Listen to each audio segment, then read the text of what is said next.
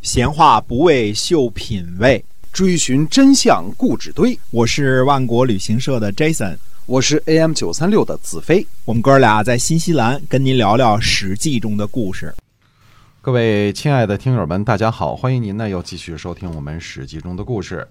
我们的节目啊是每天为您更新，也希望您每天能够关注我们的呃为您讲的《史记》中的故事。好，我们今天继续书接上文。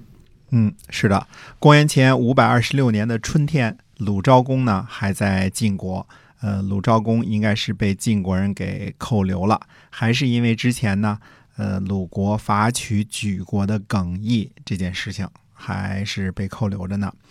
呃，天下呢很久不发生战争了，这一年呢却发生了两次战争，呃，规模不算大。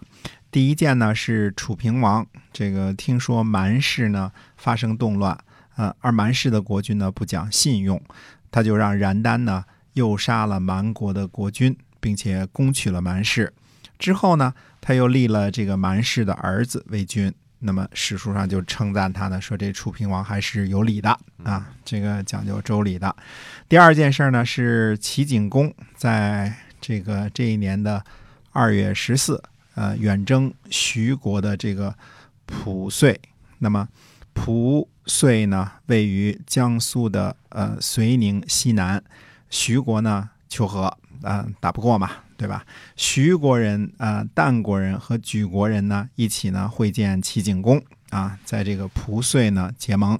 呃，三国呢贿赂给齐景公呢甲父之鼎啊，当时你看鼎什么之类的都是用来贿赂的，嗯，青铜器还是很少见的啊，这个鼎都是很值钱的。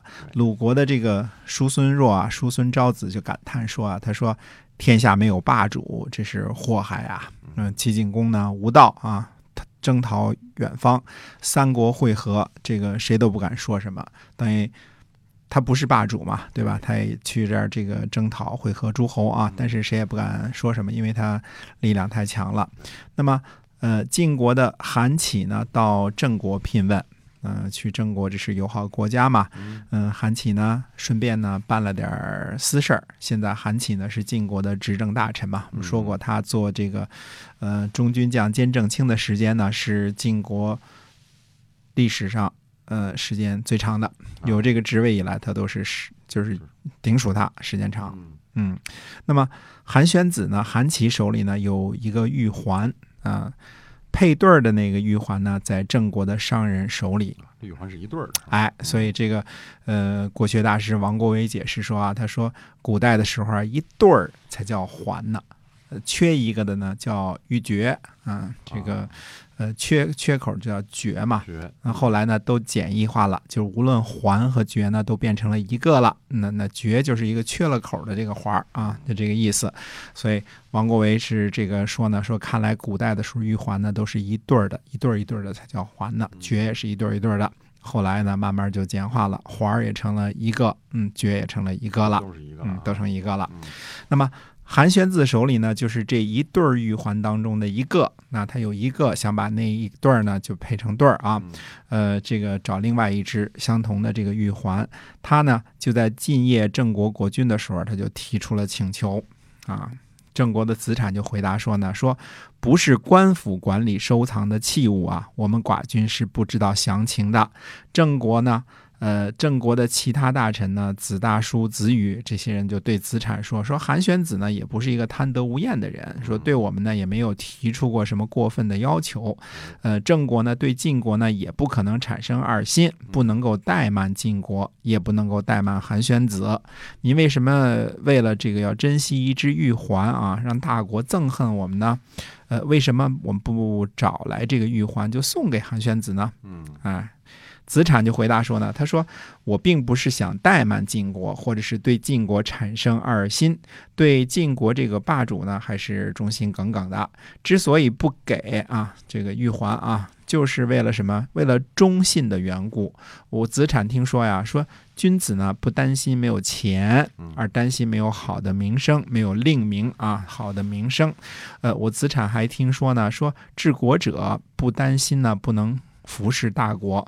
安抚小国，而是担心呢没有礼仪啊，而不能够确定呢什么是这个呃自己应该的这个地位。如果大国呢命令小国要什么给什么，那将来哪儿给得起呀？啊，一个是恭顺，一个是不敬啊。这个就是将来给不出来的时候，就变成不敬了嘛，对吧？那岂不是罪过更大了？说对于大国呢无理的要求呢，必须坚决的予回绝。大国呢贪得无厌，我们是弱小的地位，将来就更加弱小了。这是子产呢给这个子大叔这些人呢讲这个道理，就是呃大国呢也不能有求必应啊，像晋国呢也不能呃有求必应啊。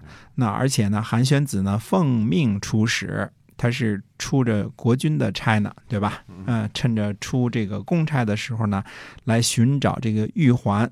这个贪婪也算是挺大的了。我们呢，呃，失去了一块玉，但是呢，却犯了两个罪过。郑国呢，失去了应有的地位，把韩宣子呢变成了一个贪污的人啊，那怎么能行呢？我们因为呃玉啊，如果得罪了商人，那也不是一件小事儿啊。嗯，所以这个读到这个地方，就是这个对这个资产，我是真心的佩服啊。这个呃，并不是。并不是所有人对于上级的要求都不为心满足的啊，因为基本上来说，因为这也不是一件什么大事儿嘛。对于一个国家来说，一块玉啊，这个不是什么大事儿啊，这个小钱儿小事儿。但是资产呢，坚持原则啊，这个呃，千万不能够这个小事儿上呢就是让步啊。嗯，以前我一个好朋友跟我说过，说这个呃，无论对方。这个势力多么的强大啊！平时欺犯欺负你啊，冒犯你，你也不用太当回事儿。但是如果哪次你有理儿了，你一定要得理不饶人，你要跟他玩命啊！一定要得理不饶人。那其实如今呢，国与国之间的关系也是如此，人与人之间的关系也是如此，对吧？如果你因为弱小，你就一味的容让屈服，那么这种容让和屈服呢，呃。将是永无止境的，而且它会助长呢，呃，强大的一方呢越来越得寸进尺。对啊，所以事儿再小呢，呃，只要是有道理，就要据理力争，不卑不亢。哎，嗯，说是这么说，能做到的人不多，不多啊。哎，韩玄子呢，在郑国的朝堂上呢，吃了个软钉子，对吧？但是呢，呃，可能心里太想把这块玉啊，这个这个玉环呢配成一对儿了，于是呢，他就自己。找到了商人，而且呢，双方呢已经商议好了价格了，啊，多多少钱，对吧？嗯，人民币、美金，嗯，成交，对吧？准备成交了。但是呢，商人提出了一个成交的条件，就是必须知会给国君和诸位大夫们。哎，于是呢，这个韩宣子呢又反过头来又去找子产，子产是执政大臣嘛，对吧？他说：“上次呢，我索要这个玉环，执政大臣您呢不肯帮忙。后来呢，我也不敢再提了。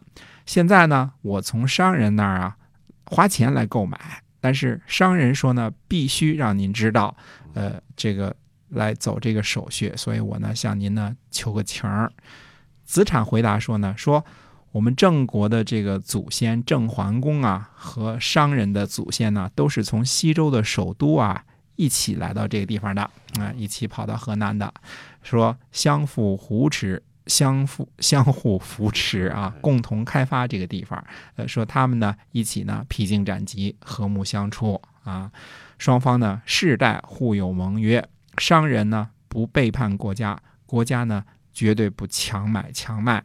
靠着这个誓言，双方呢呃相互间保护相处到如今。今天呢，您呢？这个代表这个晋国来和我们修好，对吧？却让我们国家呢强迫商人把玉卖给您，这是叫我们违背誓言，这样可以吗？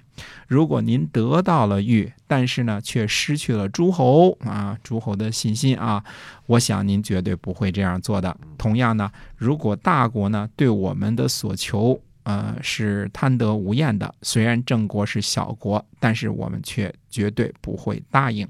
如果我子产呢献出了玉，真不知道到底是成就了什么事情啊！所以我私下里呢和您表白一下我的想法。嗯，这个话说的很硬啊，但是呢，这个还是呃没完全撕破脸啊。韩宣子闻言呢，就连忙说呢，他说是我韩启不明智啊，为了得到玉呢，犯下了两重罪过，我呢。呃，坚决不买这玉环了。这个本来是来求情的啊，现在就完全放弃了啊。哎，那这个事情，当然这也是这个像韩宣子这样这个这个德高望重的啊，这个偶尔犯了一个贪念，也不是什么贪念，人家这个想把这玉配成一对儿，这都是人之常情嘛，对吧？否则有一只在外边飞着，这心里多难受是吧？哎，但是他并没有不择手段。韩宣子呢，在回国之前呢。呃，郑国的六卿呢为他践行，韩宣子呢要求诸位大夫呢这个一起要背背《诗经》，看来这是当时必修的功课啊。这个呃，跟后来这个背《毛叙语录》一个意思啊 啊，背背《诗经》啊。他本人呢也是这个背诵《诗经》当中的章句作答啊，互相之间彼此唱和呢，呃，其乐也融融。这是一个什么呢？这是一个互相呢表达心智的一个过程，诗言志嘛。看你，哎，看你哪段背的熟呢？说明这段对你的影响是比较深刻的啊。那么韩宣子呢，就夸奖郑国的大臣呢，都是得道之人，一定会保卫好郑国的。郑国的大臣们呢，也表示呢，和韩宣子是相见恨晚啊，赞美这个韩琦呢是个正人君子。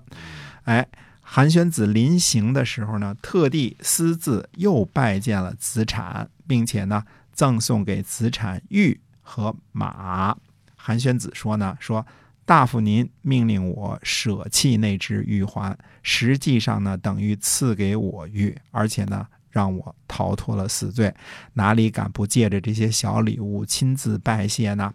哎，子产呢这个是非常精明的啊，非常精明干练的一个执政大臣啊，是郑国的这个顶梁柱啊，那么。韩琦呢是晋国的执政大臣，也是明辨事理的君子，所以这一段呢发生在当时这个权倾天下的大人物这两个人士啊，这个之间有这么一段小小的买玉的故事，这是春秋时期贵族的一段佳话，嗯，这是佳话啊，呃，这种事儿呢，这个呃，现在可能。